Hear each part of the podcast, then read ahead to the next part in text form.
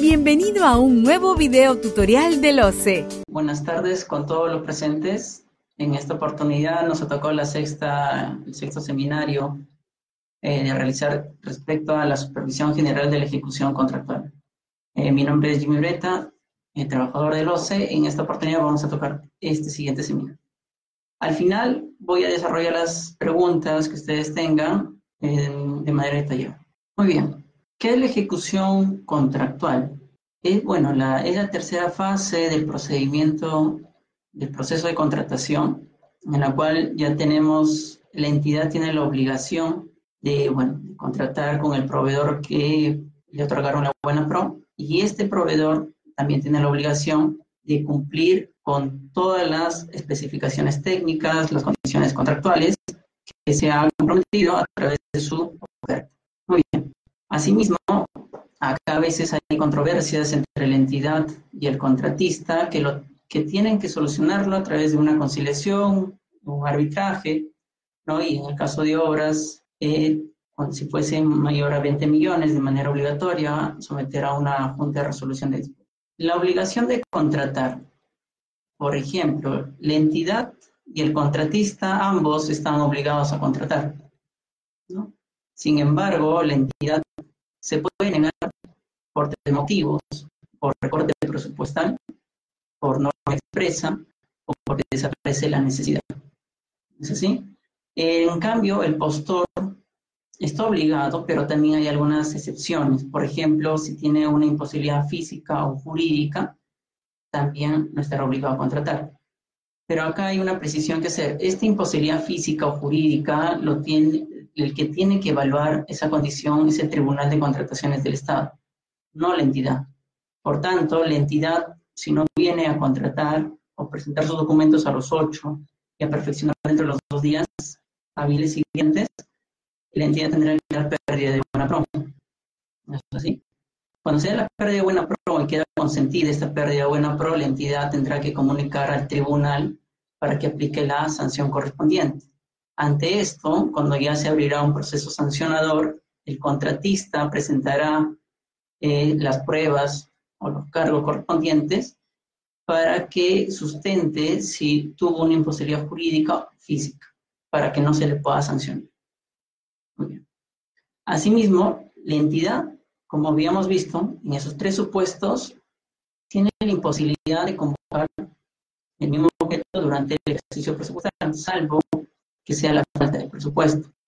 Claro está que estos tres supuestos tienen que estar de manera sustentada, bajo informes, porque hay casos donde me han hecho consultas que hay entidades por recorte presupuestal, simplemente en el CIAF mueven el presupuesto, pero al final solamente eh, están buscando la forma de no contratar con este proveedor. ¿no? De ahí vuelven el presupuesto a la misma partida y eh, contratan con otro proveedor. O sea, vuelven a convocar, pero no se ve el recorte presupuestal en sí. No hay algún sustento técnico al respecto. Los requisitos para perfeccionar el contrato, bueno, tenemos que eh, tener el RNP vigente, no estar impedido, no inhabilitado, y en el caso de obras, tener la capacidad libre de contratación suficiente. ¿no? Y en el caso de consultoría de obras, debemos tener la categoría y la especialidad. En la categoría teníamos eh, A, B, C, D. El A se puede contratar hasta las 8 ITs, B hasta los 400 mil, C hasta los 2 millones y la D es ilimitada. Pero hay algunas especialidades. ¿no? Entonces, en consultoría de obras sí tiene una particularidad este RNP porque tiene categoría y especialidad. Y va a depender mucho del monto que se va a convocar y en base a eso perfeccionar el contrato. Eh, claro está que en obras tenemos que ver que la capacidad libre de contratación tenga, ¿no? que no esté comprometido eh, su capacidad para que se pueda contratar.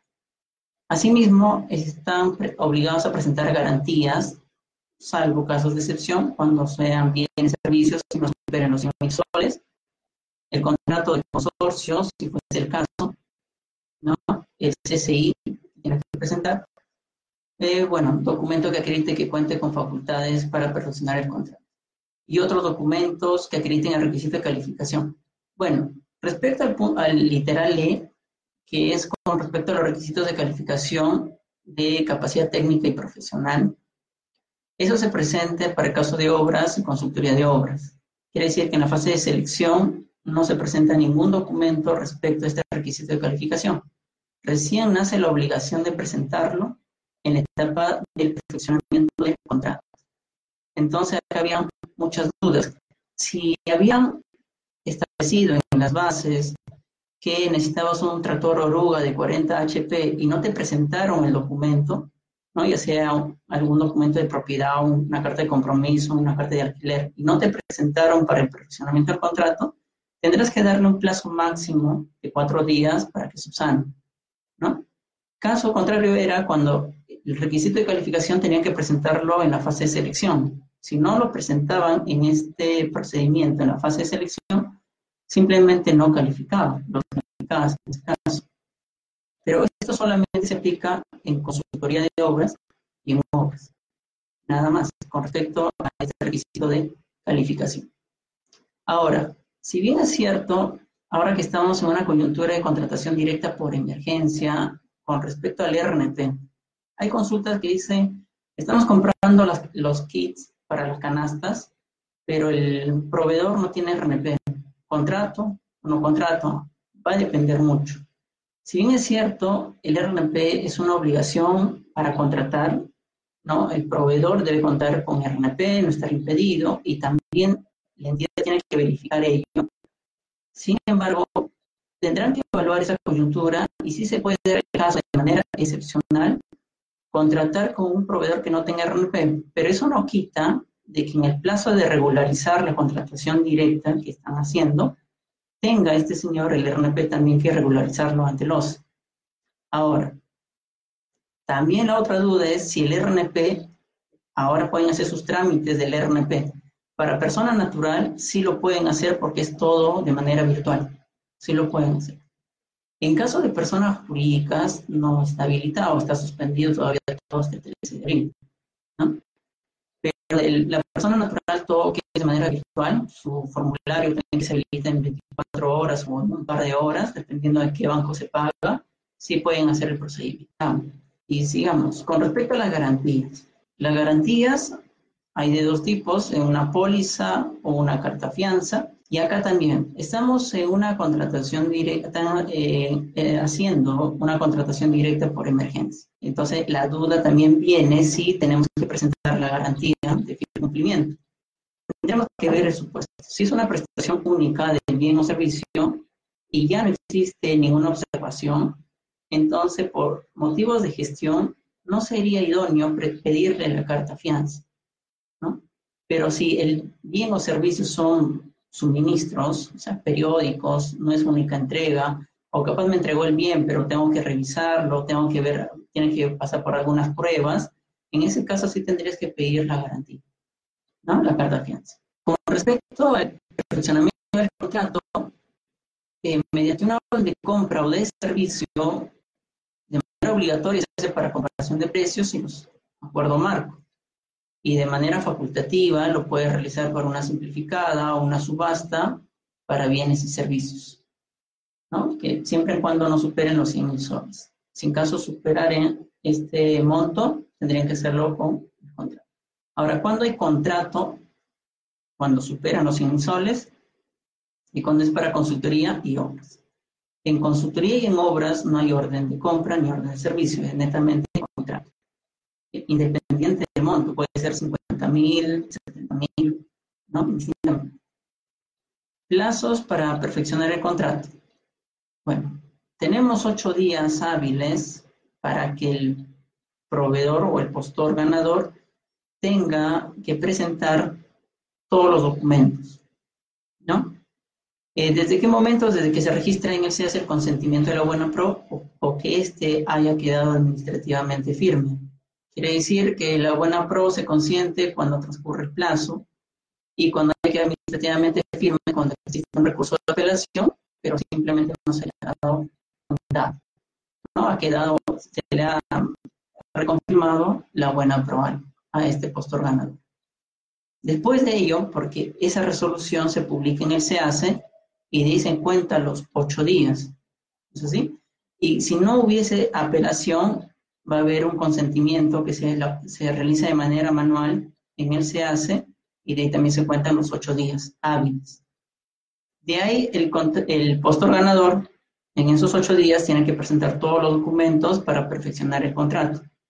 Cuando luego de haber presentado, la tiene dos días hábiles para que revise y firme el contrato en caso todo esté bien, o revise y haya, existe alguna observación y te puede entregar un plazo, otorgar un plazo máximo de cuatro días, que puede ser menos, ¿no?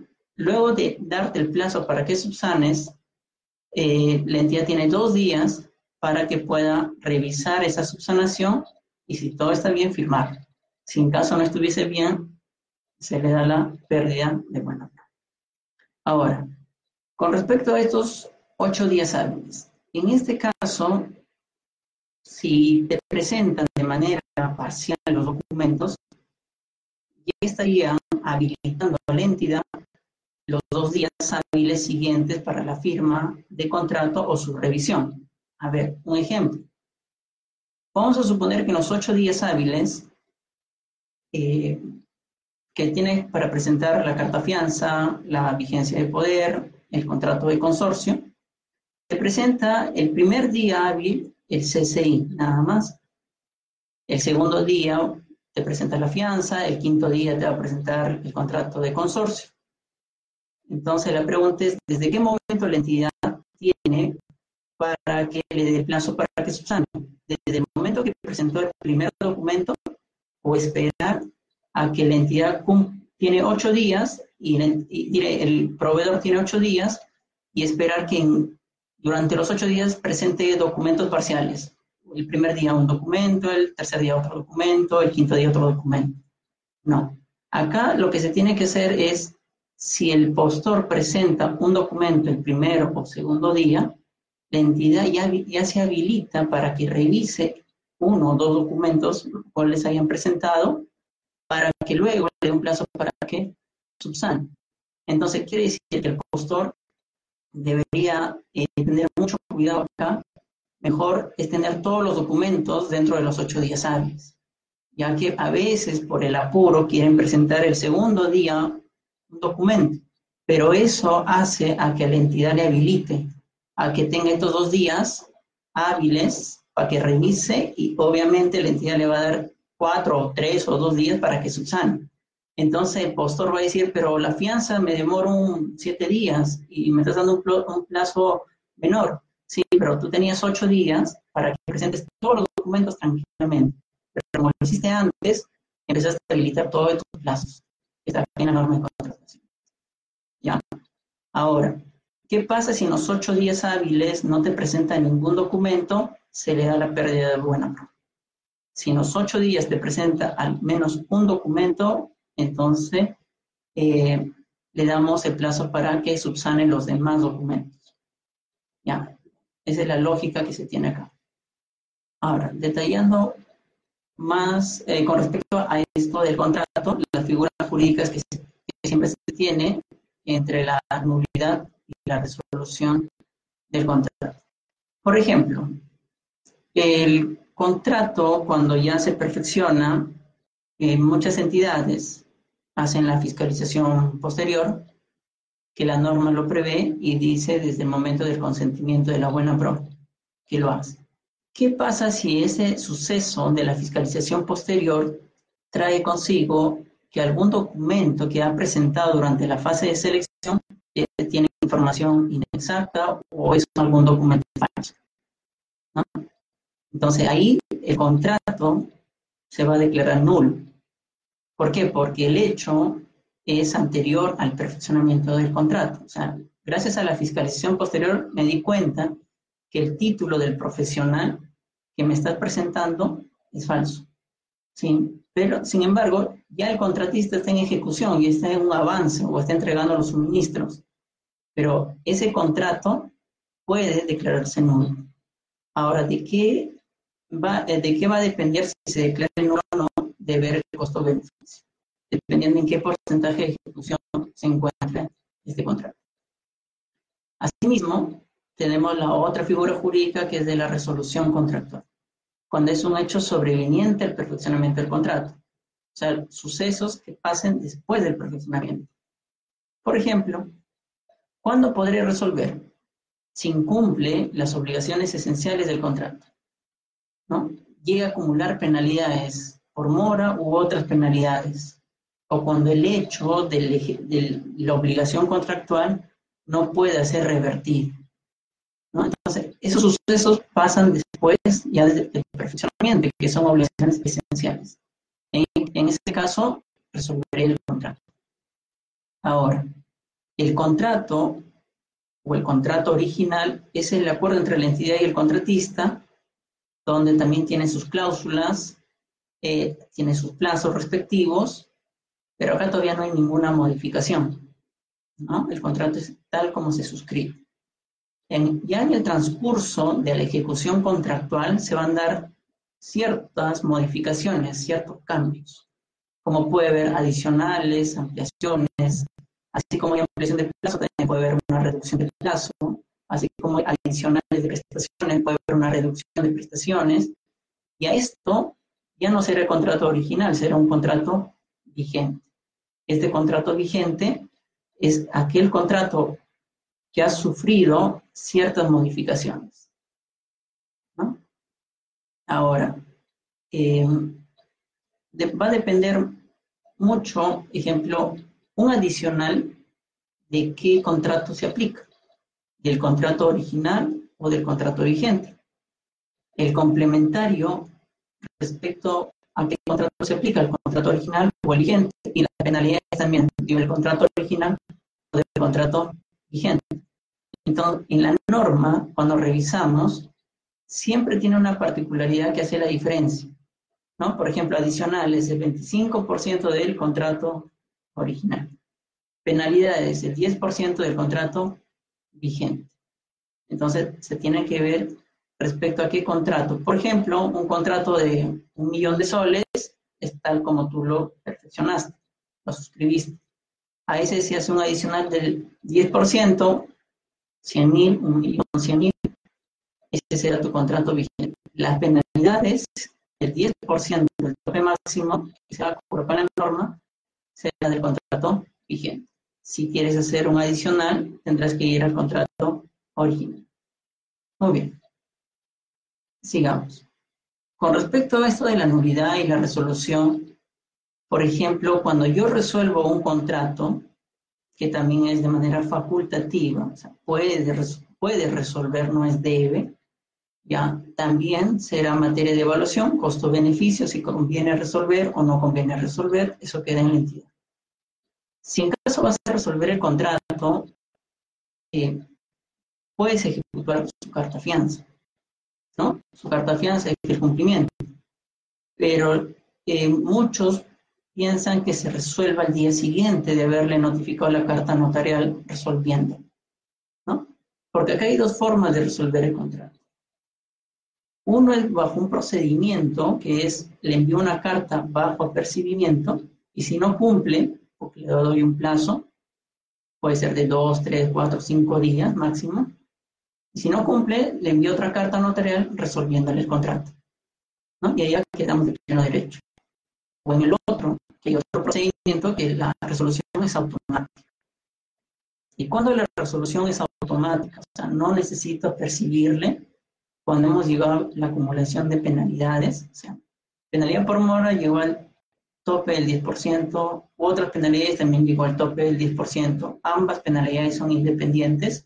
Si ambas llegara, llegaron al tope, resuelvo el contrato de manera automática, le envío vía notario. Ahora, en el caso, por ejemplo, de acuerdo marco, no necesito que sea notarial, lo hago por la plataforma de Perú Compras. ¿Qué más puedo resolver automáticamente? Cuando la obligación con el objeto del contrato no pueda eh, no se pueda revertir, ¿no? Por ejemplo, tenía un coffee break para una capacitación el día de hoy, sin embargo, hoy no vino el coffee break, mañana pasado no me sirve, simplemente resuelvo el contrato. Y el otro supuesto de resolver contrato también automáticamente es cuando se haya vulnerado la cláusula de anticorrupción. Acá digo que se haya vulnerado, no es que haya omitido, sino que haya vulnerado la cláusula de anticorrupción. Si vulnera la cláusula de anticorrupción, no hay nada que percibirle, simplemente resuelve el contrato de manera automática. ¿Está bien? Cuando yo resuelvo el contrato, ya sea por uno o el otro, uno de las dos formas, eh, tengo que esperar 30 días hábiles de la notificación notarial para que quede consentido esta resolución de contrato. Porque en estos 30 días hábiles puede, el contratista puede someter a una conciliación, puede someter a un arbitraje, la, controversia, la, resolución de contrato. Si en caso no lo hace, queda consentido y ahí ya puede ejecutar la carta, la carta fianza. Pero, ¿qué pasa si el contratista sabe que va a perder la resolución, sabe que tiene la culpa, y en los 30 días hábiles su carta fianza vence el día quinceavo? Lo que va a hacer él es no va a renovar la carta fianza. ¿Qué tendrás que hacer? Le vas a tener que ejecutar la carta fianza, pero no por, no, el, motivo no va a ser resolución de contrato, el motivo va a ser por falta de renovación. ¿Sí? Por, por falta de renovación de contrato. Em, bueno, eso con respecto a la resolución. Tenemos que esperar entonces que quede consentido. Ahora, si se va a un arbitraje, no podrías tampoco resolverle la, fianza, ejecutar la fianza. Tendrías que esperar el laudo favorable. Si es favorable para la entidad, ejecutas la fianza. Caso contrario, tampoco podrías. Ahora, ahí mismo vamos. ¿En qué momento le aviso al tribunal para que sancione a este contratista? Porque él incumplió y tengo que avisar al tribunal para que le aplique una sanción. Bueno, el tribunal tendremos que avisar cuando se haya consentido o cuando, o cuando haya quedado firme en la vía arbitral. Si no queda en ninguno de los dos, lo que comunica es no va a dar derecho a jugar a ninguna sanción, porque todavía no está consentido, no está cerrado, porque puede someter alguna conciliación o algún arbitral. Muy bien. Ahora, si hay pagos acá en la resolución de contrato, ¿qué hacemos? Tendrás que pagarle hasta donde haya llegado. Le pagas no hay ningún problema. Le aplicará sus penalidades correspondientes, le pagará lo que tiene que ser y ahí quedará. En cambio, cuando yo aplico la nulidad o cuando declaro nulo un contrato, primero que cuando yo declaro nulo un contrato, el contrato no existe. Entonces, si no existe, ¿podré ejecutar la carta fianza? Por supuesto que no puedo. Tendré que devolverle la carta fianza. Asimismo, ¿Qué pasa si yo le debo pagos? Dos, tres prestaciones le debo, le tengo que pagar. Como no hay contrato, no tengo la obligación de pagar, porque no hay contrato. Capaz era un, un, enriquecimiento sin causa. Muy bien, entonces no hay derecho al pago. Asimismo, la norma que establece casos de nulidad en el artículo 44 de la ley de contrataciones, te dice si si nos damos cuenta que el contratista estaba impedido según el artículo 11, no tiene derecho a ninguna retribución. ¿Es así?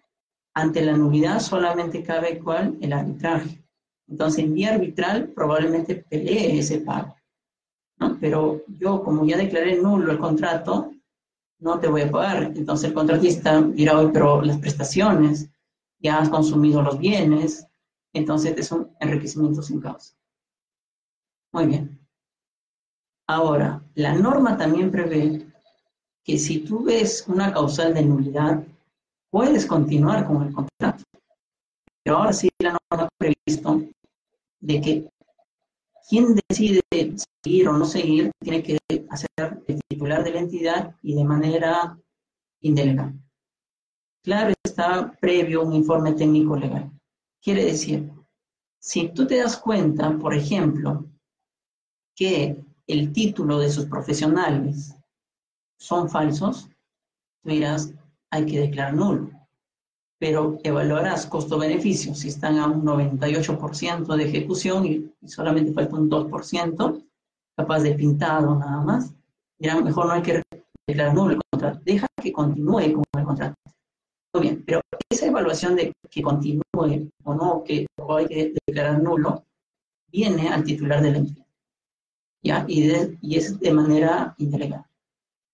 Asimismo, si en caso decidan declarar nulo, o en caso resuelvan un contrato, la norma también ha previsto que el saldo que ha quedado pendiente puedan hacer una contratación directa. Claro está que antes de pasar a la contratación directa, primero tendrás que hacer la invitación a los postores. A los postores. Y los postores tendrán, un plazo de cinco días hábiles para que digan si estoy de acuerdo, porque te le vas a decir necesito tales bienes o tal servicio y el monto a pagar es tanto. Muchos dirán, estoy de acuerdo, no estoy de acuerdo con ese monto. Si nadie te contesta, habilita a que hagas la contratación directa. Siempre y cuando también que la prestación sea urgente, porque si no es urgente, no hay necesidad que hagas una contratación directa. Tendrás que volver a convocar. ¿Ya? Muy bien. El otro aspecto, las garantías. Bueno, la garantía de cumplimiento, como sabemos, es el 10% del contrato original y que está vigente hasta la conformidad o la liquidación en caso de consultoría y ejecución de obras. La de fiel cumplimiento y de prestaciones accesorias es otro 10%. ¿no? Este de fiel cumplimiento de prestaciones accesorias estará hasta el cumplimiento, hasta el cumplimiento final de la prestación accesoria, quiere decir del mantenimiento, de la capacitación que se va a brindar como accesorio. Y también hay otra garantía que se llama por adelantos, que está eh, en, bienes, en el caso de bienes y servicios, será 70%, y en el caso de obras, adelanto directo un 10%, y en el caso de materiales un 20%. En el caso de obras, se puede exceptuar la garantía por adelantos o sea, no te puedo presentar una carta fianza. Sí, pero ¿cómo? tengo que presentar un fideicomiso. Pero eso solamente funciona para el caso de obras. En caso de bienes y servicios, no se ha previsto utilizar un fideicomiso. Se tendría que presentar una, carta fianza o una póliza de caución, cualquiera de los dos tipos de garantía. Asimismo, estas garantías a ver, eh, antes de ello, también, aparte de estas tres garantías que vemos acá, a veces hay entidades que pagan por adelantado. La norma prevé que puedas pagar por adelantado. Eh, puedes pagar el 100% por adelantado, pero también te pide una garantía por el 100%. En caso pagues por adelantado, la compra de un tomógrafo, por ejemplo, de 3 millones, tendrías el, el postor que le vas a pagar por adelantado, tendría que entregarte una garantía de cumplimiento, que es el 10% del contrato original, o sea, de los 3 millones, y otra eh, garantía por el monto que le estás entregando, por el pago por adelantado. Entonces serían dos garantías. Ahora, si hubiese mantenimiento, capacitaciones, tendría que presentarte otra garantía por prestaciones accesorias. Pero esa garantía no es por adelanto, es el que está acá, sino es por pago por adelantado. ¿Por qué? Garantía por adelantos tiene un tope de máximo del 30% en caso de bienes y servicios. En caso de obras, va a depender si es un adelanto directo hasta el 10%, si es por materiales e insumos será hasta el 20%. Hay un tope. Esa es garantía por adelanto. Pero la garantía por pago por adelantado no hay un tope, o sea, es el 100%. Sigamos con esta explicación del contrato entre el adicional y el complementario, como les estaba mencionando, con respecto al complementario, como es un nuevo contrato, tendré que ver que el contratista cumpla con la formalidad del caso, que no esté eh, impedido, no se encuentre inhabilitado. En cambio, en el adicional, como es una modificación al contrato, si el contratista está inhabilitado, no va a haber ningún problema. ¿Por qué? Porque estoy modificando el contrato, no estoy haciendo un nuevo contrato. Y los adicionales sí se pueden aplicar a una contratación directa. Como ahora están haciendo bastante contratación directa por emergencia, sí se puede dar caso de hacer un adicional, pero no se puede hacer un complementario. ¿Está bien? Asimismo, el adicional va a ser a partir del momento de la notificación que la entidad haga al contratista. Eh, muchos hacen y no notifican, el contratista no tiene ninguna obligación de hacerlo, porque no está, no le han notificado para que cumpla con este adicional. Mientras que el complementario, sí le tengo que pedir una carta fianza, dependiendo, si el monto es menor a 100 mil, no va a haber, no le voy a solicitar, si es mayor, sí le voy a pedir, eh, si fuera un consorcio, su contrato de consorcio, su vigencia de poder, ¿no? su CCI, todo, para perfeccionar un nuevo contrato por el monto del 30%. Ahora, decíamos que en un complementario sí puedo aplicar las figuras jurídicas que se establece o que se aplica en un contrato original, porque es un nuevo contrato, o sea, puedo aplicar un adicional, puedo aplicar una, una ampliación de plazo complementario. Bueno, y bueno, con respecto a la recepción y conformidad, acá lo que se menciona es que la conformidad, si bien es cierto, lo da el área usuaria, eh, cuando hablamos de área usuaria es el área técnica o el área que necesita el bien, servicio u obra. Pero a veces también área usuaria se le conoce a la parte especializada que conoce la especificación técnica. Y por ese motivo, en el requerimiento se debe colocar qué área va a dar la conformidad. Si no pones el área, se va a entender que ahí elaboró el requerimiento, será el que dará la conformidad.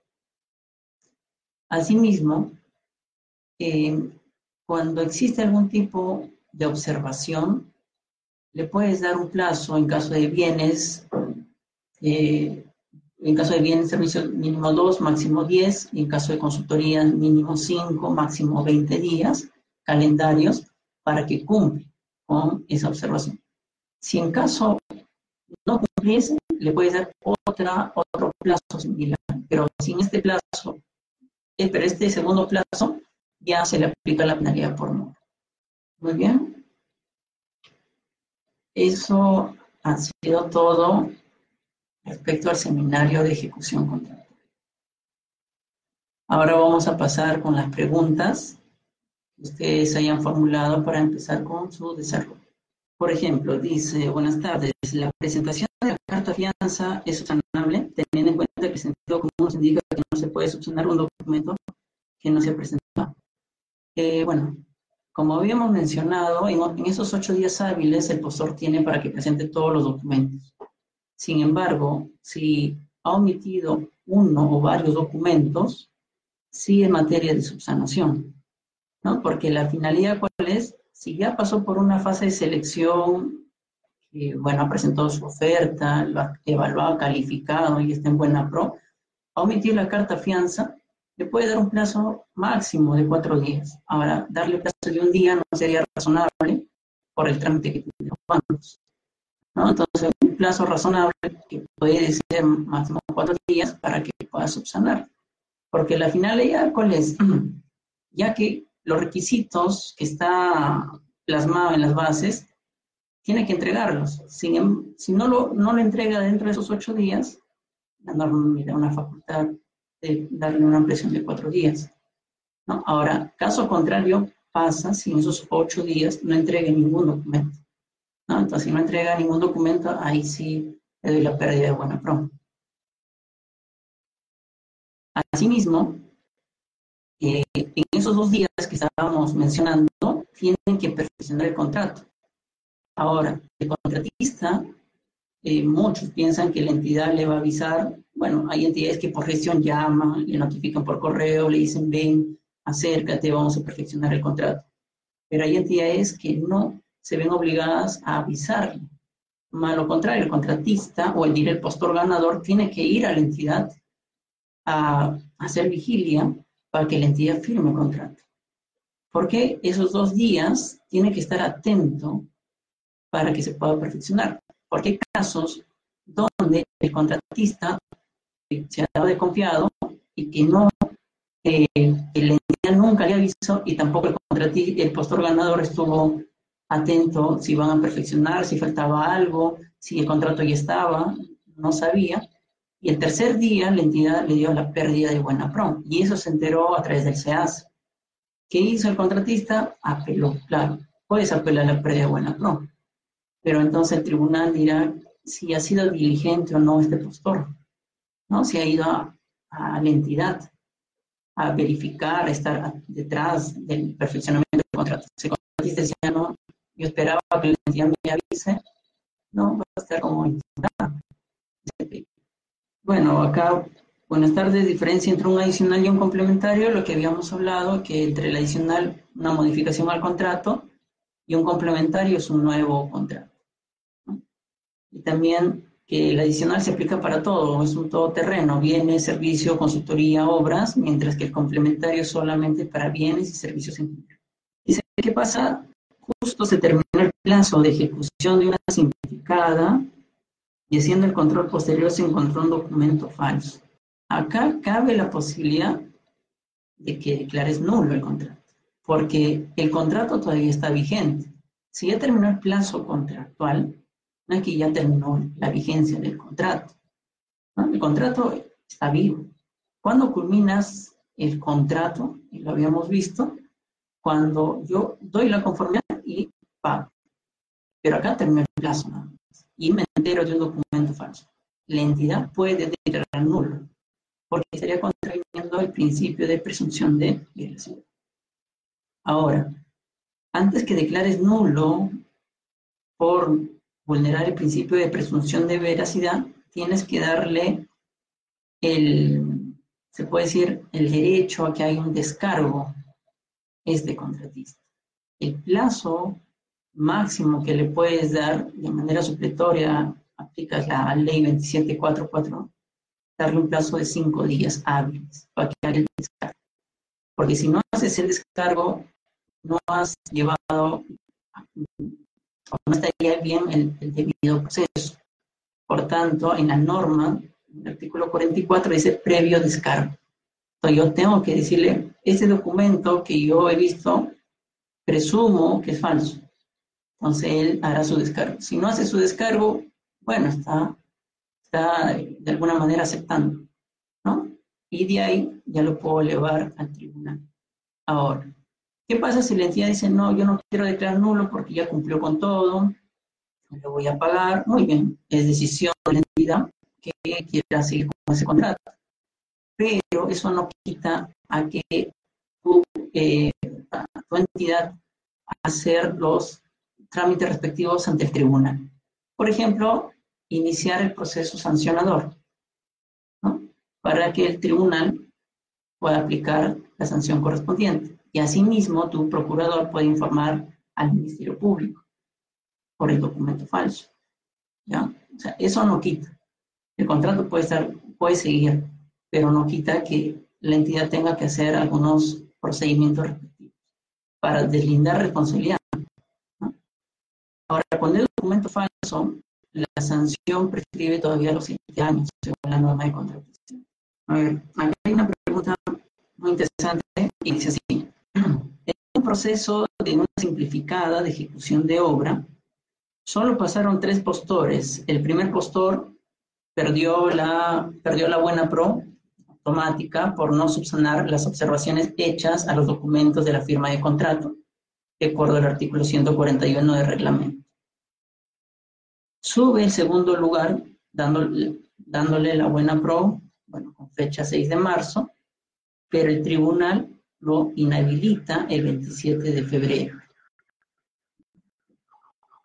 En este caso, la entidad está dando la buena prueba a una empresa inhabilitada. Estaría faltando al reglamento. ¿Qué debería hacer la entidad? ¿Retrotraer y dar la buena prueba al tercer o simplemente declarar nulo de acuerdo al artículo 141? Bueno, el primero no cumplió, bueno, a ver, si yo, tú ya la, la buena pro, es así, ya estás dando la buena pro, entonces vamos a empezar con el procedimiento para el perfeccionamiento del contrato. El primero no cumple, llamamos al segundo. Si el segundo no cumpliese, también estaría, eh, se declara cierto proceso. Acá lo que dice que sí cumple con todo, ¿no? pero acá hay una observación que tú mismo lo mencionas, que el 27 de febrero ya está inhabilitado. Por tanto, en el momento que quieras subir hasta tu contrato, no, no el no te va a permitir. Y además este postor estaría impedido de contratar con el Estado. Y esto fue el 27 de febrero. Quiere decir que el 6 de marzo ya ni siquiera tenía la posibilidad de presentarte algún documento. sea, ya, ahora, ¿qué pasa si no viene a perfeccionar el contrato? Sería una imposibilidad jurídica. Sería una imposibilidad jurídica. Ahora, ¿quién evaluará la imposibilidad jurídica? Lo que ya estábamos mencionando sería el mismo tribunal de contratación. Bueno, acá dice, por ejemplo, uh, ya, a ver. Vigencia de contrato y plazo contractual. Vigencia del contrato está hasta la conformidad de pago y el plazo contractual es el tiempo, está en días calendarios. 50, 80, 10 días de entrega del bien, ejecución del servicio, ejecución de la obra, ese sería el plazo contractual. Y la vigencia que va a estar hasta eh, la conformidad y el pago. O de manera excepcional, que cumplan todas las prestaciones eh, eh, que, que, se dan posteriores al pago, en el caso que haya pagado por adelantado. Otra consulta dice, los contratos que tenemos en ejecución, en el caso de bienes, y que tuvieron que entregar en los días de la cuarentena, ¿cómo se debe manejar para solicitar la ampliación de la misma si ya venció? Bueno, eh, la ampliación de plazo lo vas a solicitar cuando culmine todavía este hecho generador, que sería la cuarentena, ¿no? Estamos hablando a partir del 13 de abril todavía no, es que. Todavía a partir de ese momento tienes la posibilidad de pedir la ampliación de plazo. En un contrato de consorcio máximo, ¿cuántos pueden participar? Máximo podrían participar 100 empresas, 100 personas naturales, ¿no? Ya que el porcentaje es entero, entonces 1% sería máximo 100. Otra consulta dice, ¿ya ha existido una atención complementaria de un bien hasta el 30% del contrato original. Y ya se culminó. Eh, ¿Cómo, no se puede realizar, cómo no se puede realizar un procedimiento de selección por estar en emergencia? ¿Qué acción correspondería realizar para adquirir este bien? que es indispensable para un hospital, por ejemplo? Bueno, podrías aplicar una adicional a este contrato complementario, puedes hacerlo. Por lo otro, puedes convocar un proceso. Ahora también puedes hacer una contratación directa por emergencia. Si me dices que es indispensable y lo necesitas ya, una contratación directa por emergencia. Lo compras y luego regulariza. Y para eso hay un plazo de 30 días hábiles todavía para regularizar. Y, y, es de un hospital y el hospital sí está, eh, vamos a llamarle, es un sector esencial que así lo han puesto en el decreto supremo, así que no habría ningún problema. A ver, vamos a ver acá alguna consulta más. La otra consulta es, ¿qué sucede eh, en los servicios que la entidad necesita, como por ejemplo vigilancia, limpieza, eh, tendrían que convocarse o esperar que pase el proceso, el periodo de la cuarentena? Bien. ¿Cómo sabemos? Hay un comunicado 2-2020 del MEP donde la DGA ha establecido que de manera excepcional y siempre y cuando sean esenciales de bienes servicios, eh, sí se puede hacer la contratación correspondiente. Así estos bienes, estos servicios no estén vinculados al COVID. Entonces, bajo ese comunicado, y es, una, es la resolución eh, eh, en la resolución, ahí estaba, ya lo tengo, de la resolución directoral 2-2020 que permite que de manera excepcional puedan contratar bienes y servicios que no estén relacionados al COVID. Claro está que sean esenciales para el funcionamiento de la entidad, ¿no? Asimismo, es bajo responsabilidad del titular. Quiere decir que va a haber un sustento, un informe, ¿no? Un informe del por qué estás contratando. En el caso de hospitales, es de hecho, están contratando médicos, ellos sí, porque están relacionados al COVID. Pero en otras entidades eh, hay muchos casos de vigilancia y limpieza, que ya se les, se les está acabando. Y, por ejemplo, se les vence el día de hoy o el día de ayer se les venció y dicen, ¿cómo hago? Un complementario, sí, pero la norma me dice que para hacer un complementario primero tengo que convocar. Ya convoca. Sí, pero se hace, está, está todo paralizado, no, no funciona, no permite. Tendrás que enviar un, correo a consultas.oce.gov.p o a coordinador se hace arroba eh, solicitándole que te pueda aperturar la consola para que puedas convocar tu proceso de vigilancia, limpieza, telecomunicación, lo que tengas, para que puedas hacer un contrato complementario. Entonces el OCE te apertura las consolas respectivas y puedas hacer ese procedimiento. Ahora, con respecto, acá hay otra pregunta. Eh, dice, ¿qué es lo recomendable para una entidad? ¿Plantear la suspensión de la ejecución del contrato o esperar a la solicitud de ampliación de plazo? Bueno, a ver, entre la suspensión y la ampliación de plazo, que la suspensión en primer lugar no pago gastos generales, mientras que en una ampliación de plazo sí pago gastos generales. ¿no? Y como sabemos, los gastos generales no son renunciables, salvo que posterior a la aprobación de la ampliación de plazo, el contratista de oficio renuncia a sus gastos generales. Bueno, eso va a depender. Eh, muchos no lo pueden hacer, así que estoy obligado a pagar los gastos generales. Mientras que en la suspensión, la norma dice puede, quiere dar a entender que es de mutuo acuerdo. Yo como entidad no puedo imponer, ¿no? Entonces, de mutuo acuerdo le digo, vamos a suspender. Y eso me evita a que me cobre a futuro los gastos generales. Entonces, lo más conveniente sería suspender. Ahora, la suspensión se ha dado para todo. Con la norma vigente puedo suspender en el caso de bienes, servicios, consultoría, obras. Ahora, asimismo, eh, ¿qué pasa si mi proceso fue convocado con la norma anterior, antes del 15, antes del 14 de diciembre? Eh, ¿También puedo aplicar la suspensión? Nosotros en un comunicado hemos manifestado que sí, es una prerrogativa, pero también es mutuo acuerdo, que me tengo que poner de acuerdo con el contratista y decir hay que suspender, ¿no? Para evitarme los gastos generales. Pero nuevamente, es, una, eh, es un acuerdo. Si no, no nos ponemos de acuerdo, lo que va a originar va a ser una ampliación de plazo. Ah, eh, otra consulta dice, ¿qué pasa si mi liquidación de... Acá dice, yo presenté mi liquidación fuera del plazo establecido de las bases. Eh, ¿Me pueden aplicar algún tipo de penalidad? Bueno, claro, ¿no?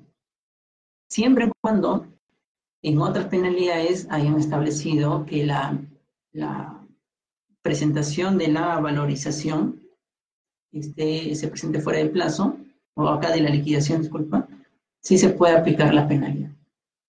Pero si no, si no lo ha establecido como otras penalidades, no te podría porque el motivo de aplicarte la penalidad, salvo que si tú me hablas de una supervisión de obra, que la supervisión en un esquema mixto tengo la supervisión propia de la obra y luego la liquidación de la obra, y ellos tienen plazos independientes, así aplico la penalidad. Bueno, acá dice, el adicional puede ser hasta antes del pago, ¿sí, no? Y bueno, el adicional se puede realizar hasta antes del pago porque el contrato todavía está vigente. Eh, buenas tardes. La entidad puede incluir en el contrato una partida no considerada en el expediente técnico del proceso. Eh, bueno, no, porque el expediente técnico están todas las partidas y sobre ella han elaborado sus ofertas. No, no, podría ser ese, ese cambio.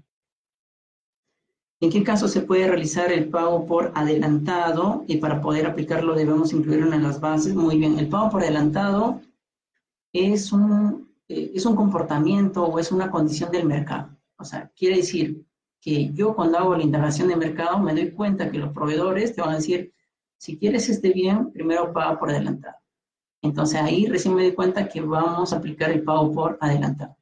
¿no? Eso nace de una condición de mercado. Claro está en las bases incluiré, el pago será por adelantado. Eh, y bueno, en caso que elijamos al ganador, él tendrá que presentar la carta fianza por el monto adelantado, por el 100%, en caso le voy a pagar, presentará su garantía de cumplimiento. La otra consulta que nos hacen es si la garantía por adelantos tiene un plazo. La garantía por adelantos no hay un plazo excepto en obras. ¿No? En obras sí hay un plazo para solicitar y para que el entidad entregue la garantía por adelantos. Sí, eh, los. Sin embargo, para bienes y servicios sí puedes dar adelantos, pero no hay plazo. ¿Ya? Entonces, ese plazo tienes que establecerlo en las bases. ¿Ya? Porque no hay plazo. Puede ser que te doy cinco días para que me solicites y 20 días para que te entregue. Es válido, eso lo ha establecido así el usuario. No habría ningún problema. ¿Ya? Excepto en obras. Los demás sí tienes que poner un plazo para entregar el adelanto. En la etapa de ejecución contractual se puede notificar de acuerdo a la, ley 2744 o al Código Civil. Muy bien. La etapa de notificación, si nosotros revisamos en el Código Civil, vamos a encontrar respecto a notificaciones de, de juzgado, ¿no? de procesos civiles. No tanto encontramos de la parte de un contrato. En cambio, en la 2744 vamos a encontrar un orden de prelación de notificación, personal, electrónico, en caso no los encuentre, dejo bajo puerta y hago hasta una notificación por publicidad. Entonces, se aplicaría de manera supletoria la 27444. Asimismo, en muchas bases se sugiere que te presente un documento para el perfeccionamiento del contrato donde consigne el correo mediante el cual se van a notificar todas las este, modificaciones, acuerdos del contrato. Por ejemplo, una ampliación de plazo, muchos consultan si tiene que ser por correo o presencial.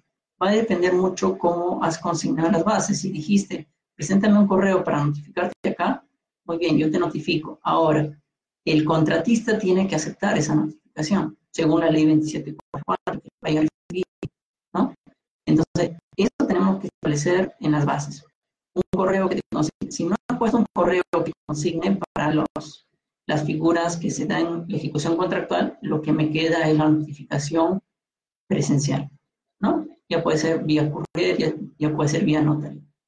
Las, las, las dos figuras eh, jurídicas, que es la resolución de contrato y la nulidad de contrato, en la norma sí se ha previsto que sea de manera notarial.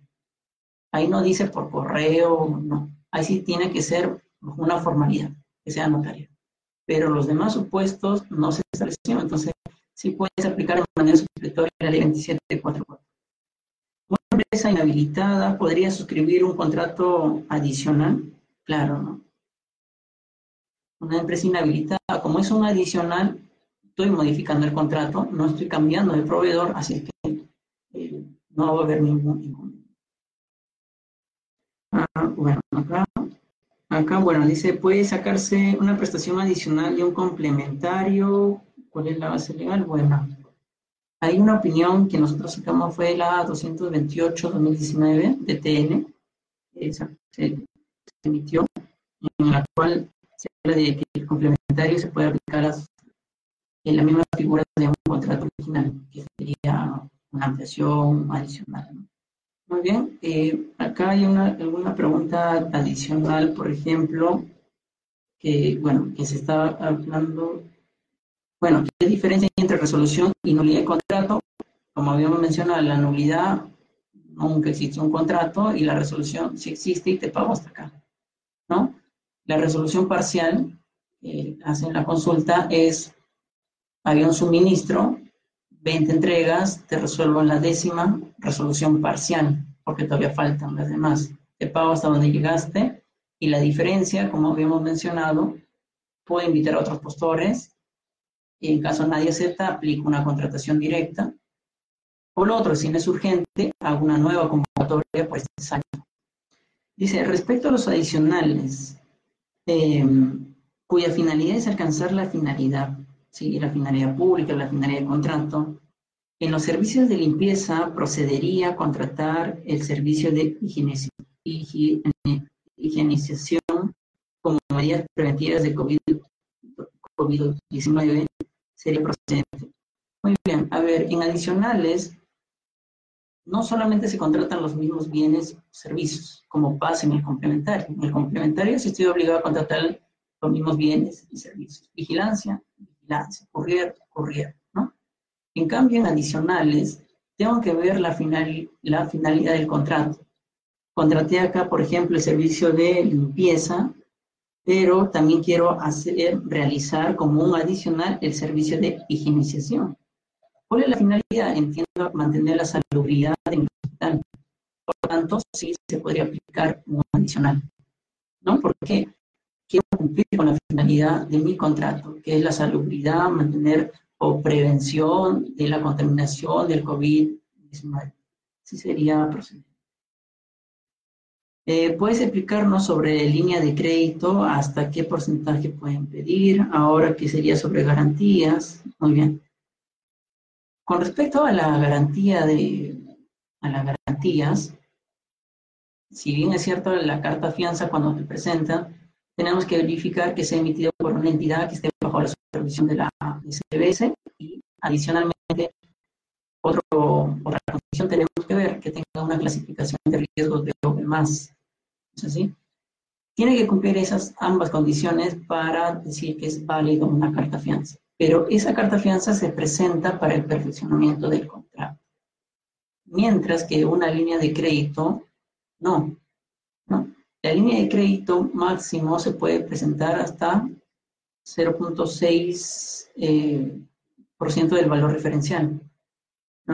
Asimismo, tiene que ser bajo, emitido bajo una entidad, bajo la supervisión del SBS, pero que no es necesario que tenga la categoría de B o B+.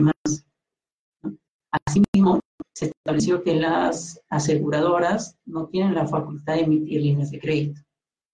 Asimismo, las líneas de crédito no son líneas para emitir fianzas, sino las líneas de crédito deben entender que son líneas para libre disponibilidad de dinero.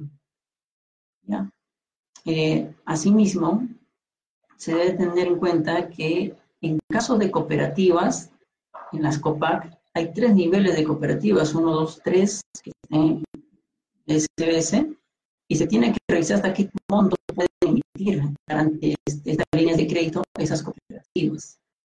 ¿no? Porque algunas, el, nivel 1 tiene hasta un, monto de las UITs, y no, ejemplo, pasado un caso donde una cooperativa nivel 1 representa una línea de crédito de 10 millones. Sin embargo, uno del nivel 1 creo solamente llega hasta 100 UITs, su constitución.